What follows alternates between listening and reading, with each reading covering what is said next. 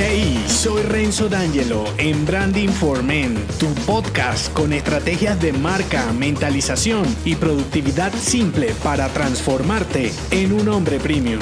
Bienvenido.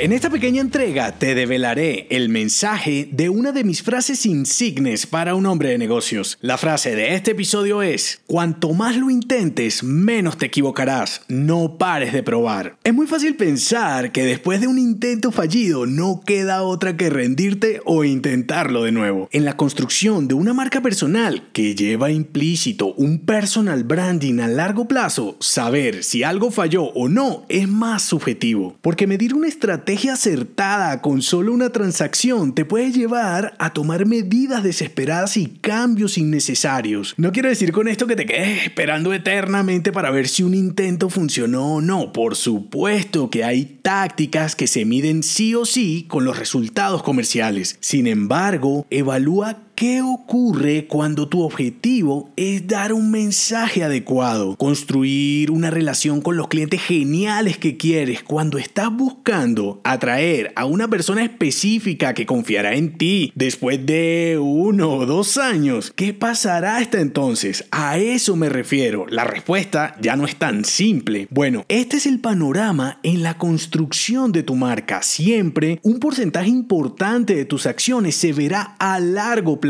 en nuestra cultura latina esto es como veneno porque todo lo quieres ya y sin equivocarte. Y sé que puedes decir Renzo, pero ¿qué pasa si quiero vivir únicamente de mi marca personal y no puedo esperar tanto, debes probar acciones de respuesta inmediata mientras las de respuesta distante se van consolidando. ¿Cómo lo haces? Sin dejar de intentar las siguientes etapas. Dos etapas para perseverar con tu marca personal. La primera, visible, y la segunda, oculta. Voy por la primera, visible. Es todo lo que puedes comprobar rápidamente después de ejecutar una acción o intento. Por ejemplo, una campaña de marketing para un servicio específico, una estrategia mensual de captación de nuevos clientes, una promoción puntual, en fin, actividades que por su connotación transaccional las puedes ensayar y confirmar al instante. Estas son las que deben darte resultados ahora. Si bien te mantendrán animado, también pueden ser las que te mantengan ocupado ocupado y esclavizado dependiendo de cómo las configures. Segunda etapa, oculta. Aquí entra en juego tu visión como businessman, hacia dónde te diriges, cuál es ese propósito que te mueve, qué quieres que recuerden de ti, haciendo qué tipo de negocios te ves en dos o tres años, cuál es el tipo de vida que buscas. Teniendo esto claro, podrás intentar constantemente acciones que de plano sabes no reflejarán resultados inmediatamente, lo cual te mantendrá tendrá alerta para seguirlo intentando y sobre todo mejorando en lo que falles. Esta etapa oculta que yo le llamo es la más difícil obviamente porque en la mayoría de los casos simplemente la abandonas sin saber si te equivocaste o no ejecutándola, ¿me hago entender? Entonces, por estar ocupado en la etapa visible te consumes en una rutina que no te deja ver que para cosechar primero debes sembrar. Conclusión, identifica acciones visibles y ocultas relacionadas con la construcción de tu marca personal. Ejecuta un porcentaje de actividades que te den refuerzos inmediatos para ser sostenible como hombre de negocios y para dar tiempo a lo que realmente te importa. Y por último, sé constante con tus estrategias a largo plazo, esas que su resultado estará marcado por la perseverancia de tu visión. No se te olvide, cuanto más lo intentes, menos te equivocarás. No pares de probar. Si te gustó este episodio, déjame un mensaje con 5 estrellas en Apple Podcast y únete a mi clan si aún no lo estás en renzodangelo.me.